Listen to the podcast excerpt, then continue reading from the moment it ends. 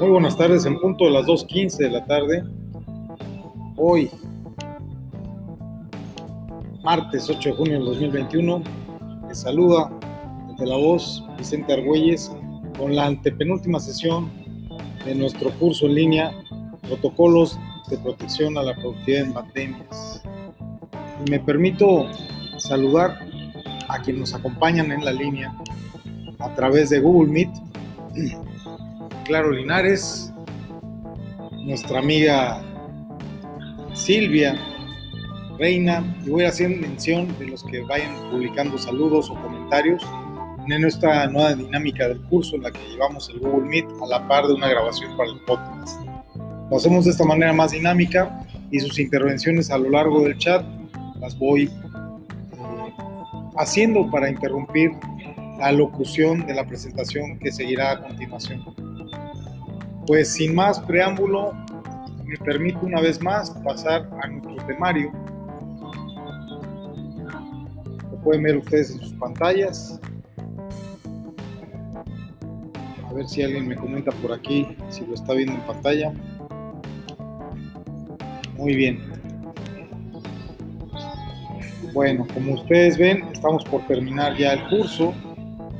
Estamos vuelvo a repetir, en la antepenúltima sesión y de esta manera, pues técnicamente nos faltan solamente dos clases, ya que la última será para conclusiones y terminar de evaluar o hacer la autoevaluación de sus planes de acción.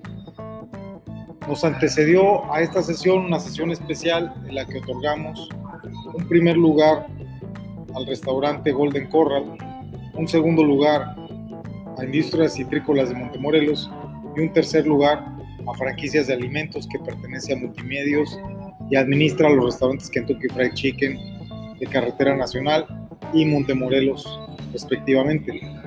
Ahora bien, nosotros decidimos, digo nosotros por lo que es el consejo eh, integrado por el rector, doctor Pradip Kumar Sawan, el decano don Rodrigo su servidor, decidimos en la sesión pasada hacer gala del sistema andragógico para que la sesión 19 anterior, en cuanto a cumplimiento y verificación, precisamente se realizara de una manera abierta, por lo cual cada uno de nuestros trabajadores esenciales realizara ejercicios con sus formularios de RTEC 2021 o DRTEC 2021, Declaración Responsable del Trabajador Esencial Certificado.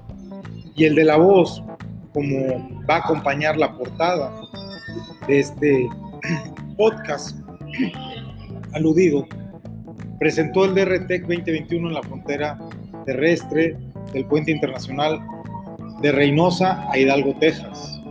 En esta ocasión también nos dimos cuenta que multiplicidad de trabajadores del sector transportista portaban gafetes con código QR, con tan solo su fotografía, su nombre completo y la palabra transportista subrayada en un recuadro con letras blancas sobre fondo azul. Esta es la realidad que hace ya 18 sesiones atrás habíamos avisado sucedería y que cobró realidad, no solamente en el discurso de las autoridades internacionales o autoridades migratorias, sino en las propias cámaras, como lo es la Cámara Nacional de Transporte en México y las uniones de transportistas en los Estados Unidos y en el particular del estado de Texas. Es así que cada coordinador en esta Cámara y en las empresas de transporte, en sus respectivas empresas a ambos lados de la frontera, proporciona a sus trabajadores esenciales los formularios que son recabados y a su vez son el soporte y declaraciones responsables juradas sobre las que se emiten los gafetes con los que están cruzando la frontera terrestre de los Estados Unidos como trabajadores esenciales. En cuanto a la autoridad de las aduanas, los llamados customs, o los ICE, por su abreviatura en inglés,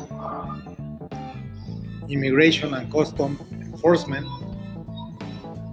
ven al trabajador esencial, en este caso transportistas, con su gafete, que es de un peculiar tamaño, de inmediato cesa cualquier tipo de cuestionamiento. Ya están habituados a que quien porte un código de estos puede ser en cualquier momento requerido para su verificación en tiempo real. Pero pues como ya los conocen de alguna manera, que son que constantemente están viajando y que están cumpliendo con su trabajo de trabajadores transfronterizos y trabajadores esenciales, el trámite suele ser ya económico. Simplemente viéndolos con el gafete y presentando su pasaporte, ingresan a los Estados Unidos.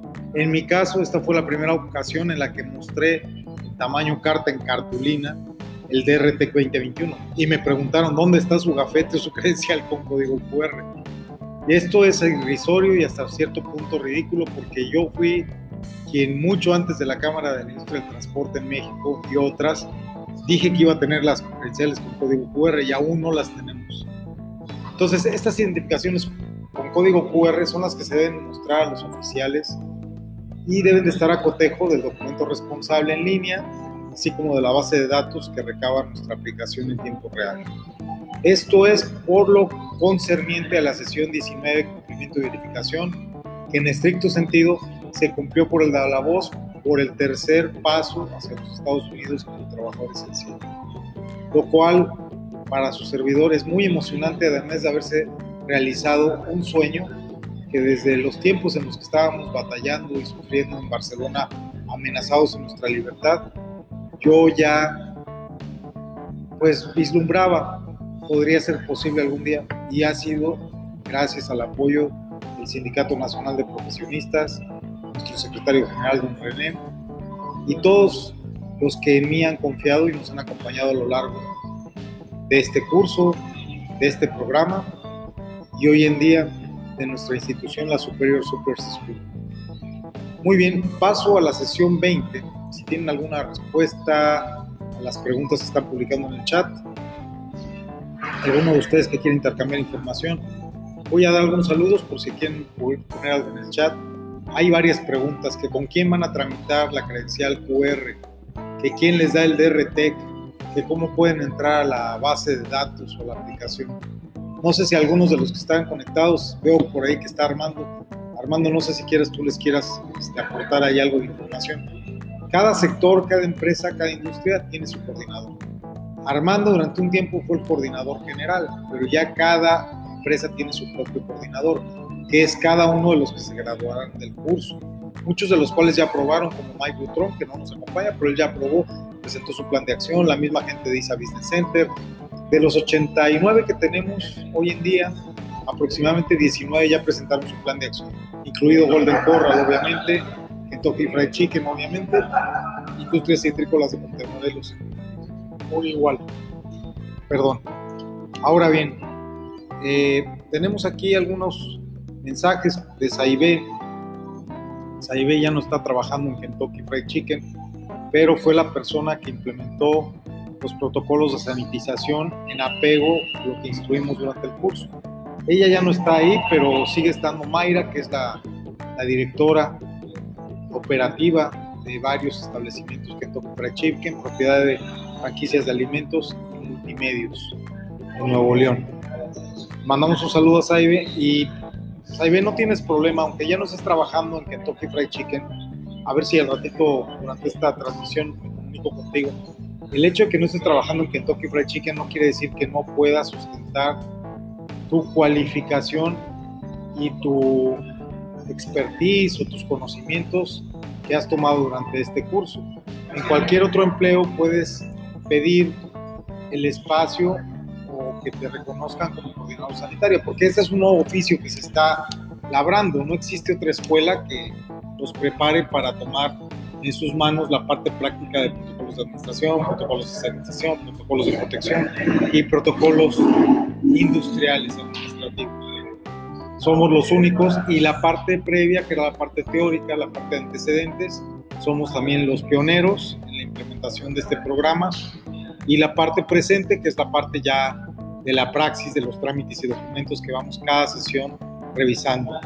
Vamos a dar un saludo muy especial, no tengo palabras de cómo agradecer. Está conectado don Mario, el papá, no Maco, sino el papá y le agradezco mucho su apoyo el día de ayer, que le llevé un relojito por ahí y me lo compró. muy agradecido con el favor y que esté conectado escuchándonos, se lo agradezco sobremanera. Es una persona ya mayor y pues tiene tiempo de hacer esto, le agradezco mucho. Eh, un saludo especial a Mr. Gómez, por supuesto, al señor Ibarra que nos está escuchando, se lo agradecemos muchísimo, al doctor Carlos Romero por sus comentarios siempre tan valiosos, nuestro procurador fiscal de la Federación en México, buen amigo, querido compañero eh, de las escuelas maristas. A Xavi y la Rubí hasta Barcelona le mandamos un saludo, te andas desvelando amigo, 11.27 de la noche ya en Barcelona y nos estás acompañando, te agradecemos mucho que estés con nosotros. A don Martín de la Huerta aquí en la Universidad de Montemorelos, muchas gracias por estar pendiente de nuestra transmisión. Vamos llegando ya al minuto 11, dentro de 10 segundos a partir de ahora.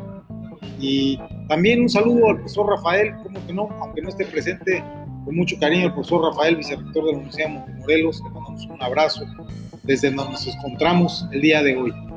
Al ratito vamos a revelar nuestra ubicación, aunque por medidas de seguridad no lo debemos hacer. Muy bien, tenemos aquí también este, saludos a Marta, a toda la gente de Life Anchor, a Jacobo, por supuesto, a Jacobo Strier, buen amigo, a don René, por supuesto, a Pradip, a Rubén, a Vero también, de, hasta Santiago Nuevo León, un saludo. Por supuesto, a, a la periodista María Labarca, nos acompaña en el chat, a doña Solda Aurela. Pues no tengo palabras para agradecer que estén presentes, aunque sea que se conecten y nos hagan comentarios, nos saluden. Al rabino Salomón Michán también le mandamos un abrazo.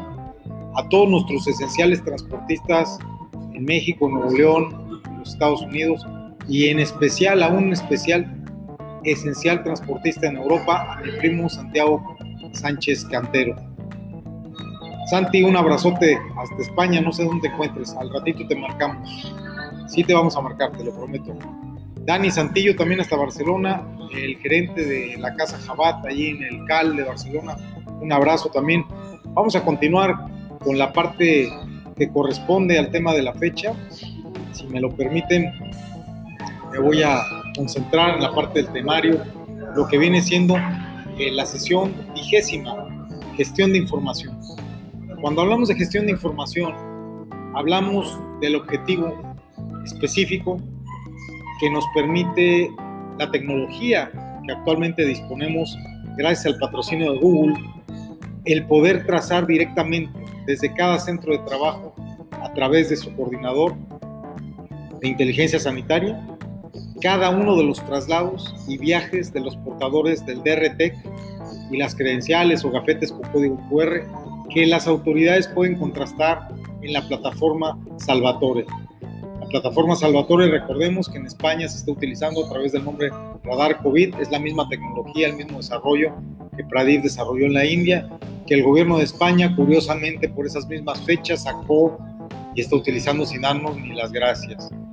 Y bueno, a través de nuestra plataforma, las verificaciones de esas identificaciones de código QR se van a poder verificar precisamente en campo, así como lo hacen ahora los transportistas en la frontera al pasar con los customs de los Estados Unidos en la aduana de Hidalgo, Texas, así como lo constaté y lo vi, no lo pude grabar, está prohibido grabar, está prohibido tomar video, audio, pero se los estoy diciendo que así sucede actualmente en la frontera con los Estados Unidos por tierra. Desconozco si sea lo mismo por avión, pero así es como está sucediendo en todos los puestos fronterizos de nuestra excelente y enorme y magnífica gran frontera con los Estados Unidos, que es la fuente de comercio más grande que tiene México. Ahora, estas autoridades competentes tienen el conocimiento de que existe este mecanismo de inteligencia sanitaria a través de la iniciativa privada y a través de las cámaras que han acordado en muchos casos directamente con las autoridades americanas, muy por arriba de la Cancillería mexicana. Es decir, la Cámara Mexicana de la Industria del Transporte ha logrado acuerdos directamente con los customs, aunque usted no lo crea, por arriba de lo que hace Marcelo Ebrard. Esto es interesantísimo. Pues esto es tocante a la, a la sesión 20 que nos toca el de hoy de gestión de información.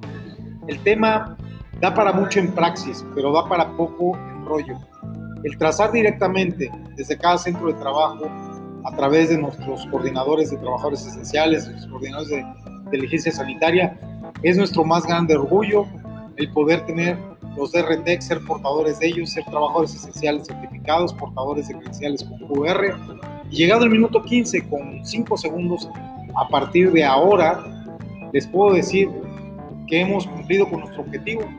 Nos restan solamente dos sesiones y en la práctica nuestro curso ha sido un éxito porque los cursos que logran cambios sustanciales en la realidad son los cursos que valen la pena. De nada nos sirve la teoría si no logramos ser eficientes y eficaces en el panorama de nuestro diario acontecer.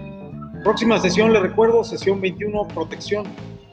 Vamos a generar, evidentemente, la certificación de cada uno de nuestros alumnos que aprueben el plan de acción, validados por la Unidad de Inteligencia Sanitaria en Ginebra, presidida por Martin Heger, adscrito a la Oficina de Prensa de la Organización Mundial de la Salud, para proteger el estricto cumplimiento con toda la implementación de todos los protocolos y normatividad por encima de la norma oficial y esta magnífica identificación en campo con la que contamos que nos hace ser tan privilegiados en un mundo tan a la deriva, en este mundo del pandemonio, en el cual las pandemias apenas comienzan, señores. Ya tenemos estas noticias del hongo negro hace una semana y estamos ya realmente acongojados y dicen en España acojonados.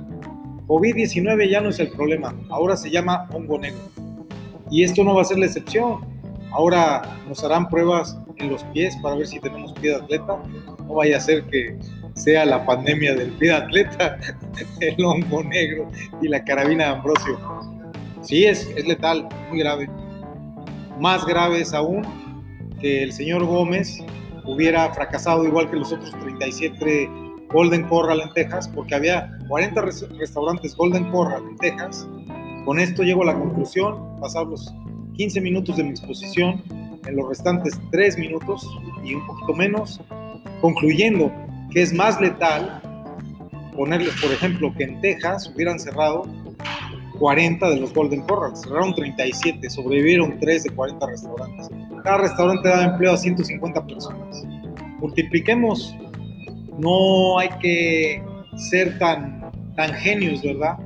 Imagínese usted 37 por 150 empleados, eso nada más estamos hablando de una empresa. 5.550 familias que se quedaron sin salario.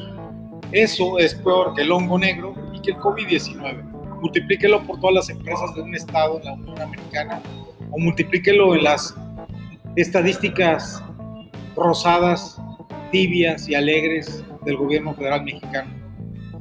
Esta es la verdadera pandemia, la de la falta de empleo, la de la falta de oportunidades, la del condenar a las personas a la falta de un salario, a la pobreza, a la falta de una buena nutrición, a la falta de unas buenas defensas con las cuales hacer frente a una serie de circunstancias y factores adversos. No soy negacionista de las enfermedades, pero las enfermedades se sobreviven cuando se está bien alimentado, cuando se está bien de estado de ánimo y de defensas. Y cuando se está trabajando mejor que nunca, podemos hacer frente a los problemas.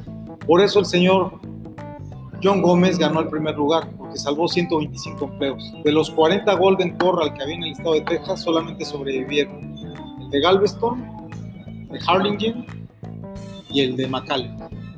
Y el de McAllen fue el que más empleados salvó.